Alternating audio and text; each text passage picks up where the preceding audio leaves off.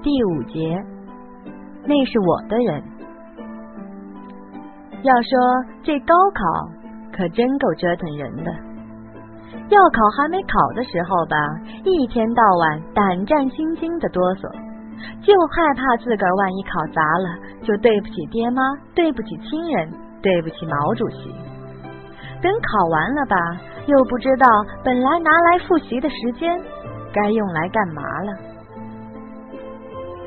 最后一门我们考的是历史，交了答题卡，交了卷子，我就坐在那儿发呆，怎么也想不明白我的高中时代怎么就这么完了呢？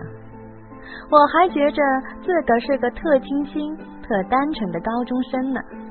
怎么一下子就要跨入青年行列，再也不是少年了呢？回头再碰上戴红领巾的孩子们，就不能跟他们说我是姐姐，得说我是阿姨了。拎着书包下楼的时候，我遇上了宋乐天，他正摇头晃脑的给一女生讲解最后一道大题的答案，雪白的 T 恤衫上。全都是汗水。看见我，宋乐天把他那破书包往肩膀上一搭，说：“操，总算考完了，憋死我了。”我递给宋乐天一瓶矿泉水，宋乐天接过去，咕咚咕咚一口气喝了半瓶，喘了口气儿，把剩下的半瓶也喝了个溜干净。我瞅着宋乐天，一点没惊讶他这种喝水的方式。我早就知道宋乐天特能喝水。夏天的时候，要是赶上他刚踢完球，他能把我们学校小卖铺的存货喝去一半。大牛老说宋乐天肚子里肯定养了一只蛤蟆，要不然怎么那么能喝水呢？七月十号那天。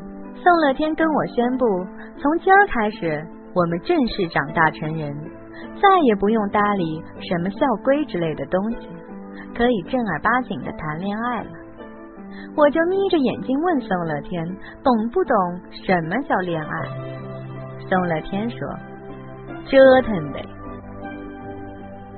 本来我以为高考完了，我能特轻松，书一扔。本一撇，躺在床上成天睡觉，把高中三年没睡够的觉全补回来；要么就成天在外边玩，把高三这一年浪费在学习上的时间全找回来。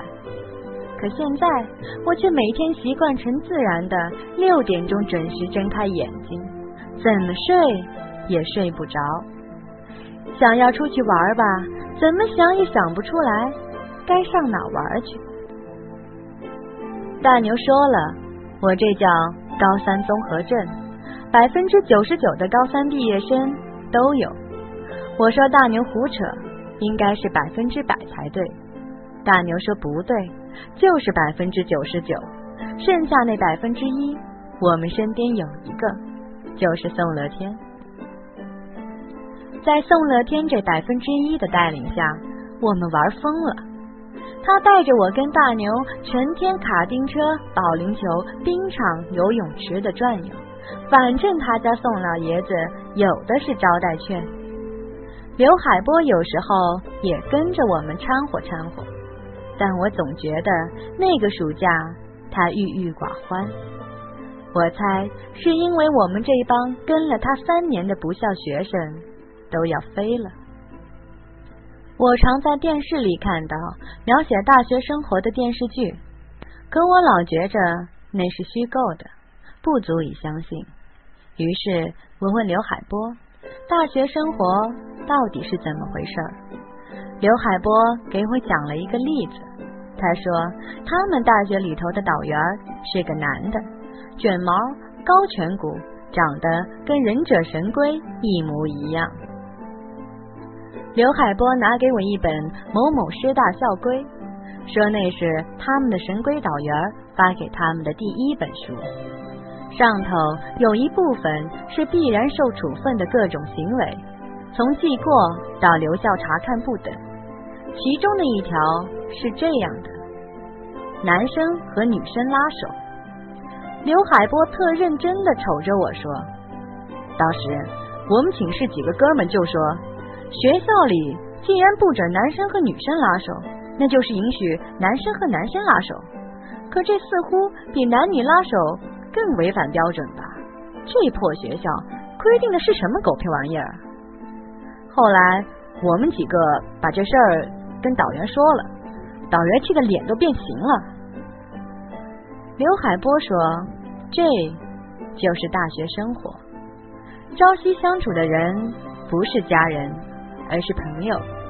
害怕被戏弄的不是学生，而是老师。”刘海波有时候也能说出几句经典的话来，这句是其中的一句。我因为刘海波这句话，对大学生活更加向往，天天盼着高考成绩赶紧出来，再也没了高考刚刚结束时候的那种深深的失落感。那年我们学校高考成绩好的出奇，尤其是文科班，一个不漏全上了省本以上的大学，校长乐的差点颠了线。刘海波。一时间成了名牌教师，因为全校就数他手下出的清华北大的多。等大伙的去向都定了，该吃散伙饭的时候，我先跟着高二以后就待着的文科班狂吃狂喝狂聊了一通，接着大家分头回去找自己从前的班级。我和大牛回到了当年的高一五班。那一天，不少人都喝大了。刘海波喝的也不少，嘴里直念叨：“小兔崽子们，你们要是有良心，飞了以后就给我来封信；再有点良心，有空了回来看看我，别让我白带了你们三年。”刘海波在我们身上花的心思真是不少。当初头一次见他的时候，他多年轻啊！跟宋乐天他们没区别，可现在都有白头发了。五班谈恋爱的不少，刘海波睁一只眼闭一只眼，他老说谁还没年轻过，他还说越管越邪乎，让他们自己尝尝味儿，都是哥们儿，谁还不知道适可而止啊？宋乐天。听见这话就骂，当然是私下跟我和大牛说的。操，我他妈就没见过这么当老师的。要分开了，宋乐天也没再拽的跟全国粮票似的了。忽然就有人问他：“乐天，跟你同学三年了，我怎么没见你进过女色？你他妈是不是有病啊？”这帮人。当着刘海波，跟当着自己亲哥似的，什么都敢说。刘海波但凡是有点严师的样，也不至于啊。宋乐天端着一杯酒站起来了，大家静一静啊！我宣布件事。说着，他清了清嗓子，以后啊，但凡是比我小的，叫大嫂。比我大的叫弟妹，就是他了。他一把把我拽起来，我还没站稳当，一只铁手就箍在我的腰上。我先干为敬，咕咚咕咚，一杯酒下去，一屋子人没一个有动静的，连我都被他吓傻了。过了大概有一分钟吧，猴子一顿杯子蹦了起来。我操！你小子手脚够快的，妈的，痛快！来来，大伙干杯！比翼双飞上北京了！猴子是五班班长，一声令下，本来愣神的大伙全都沸腾了。本来同学聚会散伙饭，弄得跟我和宋乐天结婚似的。我一直对那次的事情耿耿于怀，怪宋乐天让我和他一起。做了被人取笑的对象，不光是我们，那天在宋乐天的带动下，还挖出了两对地下情人。猴子勾着刘海波的肩膀，说他教导有方。刘海波一边喝酒一边说：“家门不幸，家门不幸啊！”结账出门的时候，好多人都哭了。我们那儿管男人都叫老爷们儿，这群半大不小的老爷们儿，要是不喝酒，肯定不会哭，打死也不哭。宋乐天喝大了，搂着刘海波不撒手。刘哥，刘哥，今儿我得喊你一声刘哥，你好人，好人。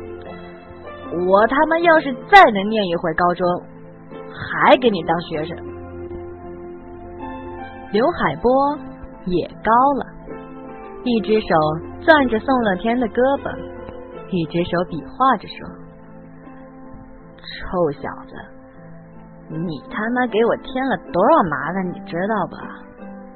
妈的，学人家黑社会的出去打架，现如今。”还学人家电视剧里的给我找一女朋友，你说你找谁不行？干嘛偏偏他妈的找金银啊？操！那是我唯一一次听见刘海波说粗口，那以前和以后再也没有过。这嗯，这怎么了？金银怎么了？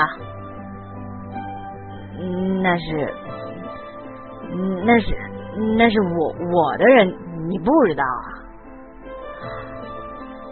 我操，那你课代表宋乐天给了刘海波一拳，给我当女朋友也不耽误这身份。大牛一看这架势，再往下说就坏了。赶紧拉宋乐天，要打车送他回家。刘海波一被大牛拉开，就抓住我的小细胳膊，说：“嗯，妹妹，嗯妹妹，你不管我叫哥不要紧，以后你就我的亲妹妹。宋乐天那混小子，以后敢敢敢欺负你！”你告诉哥，哥上北京削他去，听见没？我忽然一阵感动，用力扶着刘海波，不让他跌倒。那天真是一个乱七八糟，男生差不多都喝大了，女生就一个一个的把他们塞进出租车，然后自己再分头回家。大牛酒量好，算是最清醒的一个。我千叮咛万嘱咐，让他把刘海波和宋乐天送回去，自己才跟一个女孩搭伴汽车回家了。高中时代就这么轰轰烈烈的结束了。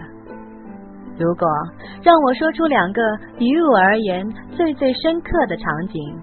我会说那两个十年来我连做梦都会常常梦见的景象：一是高二那年宋乐天受处分以后行销鼓励的脸；二是散伙饭那天他死命箍着我的腰说的那句话：“以后啊，比我小的叫大嫂，比我大的叫弟妹，就他了。”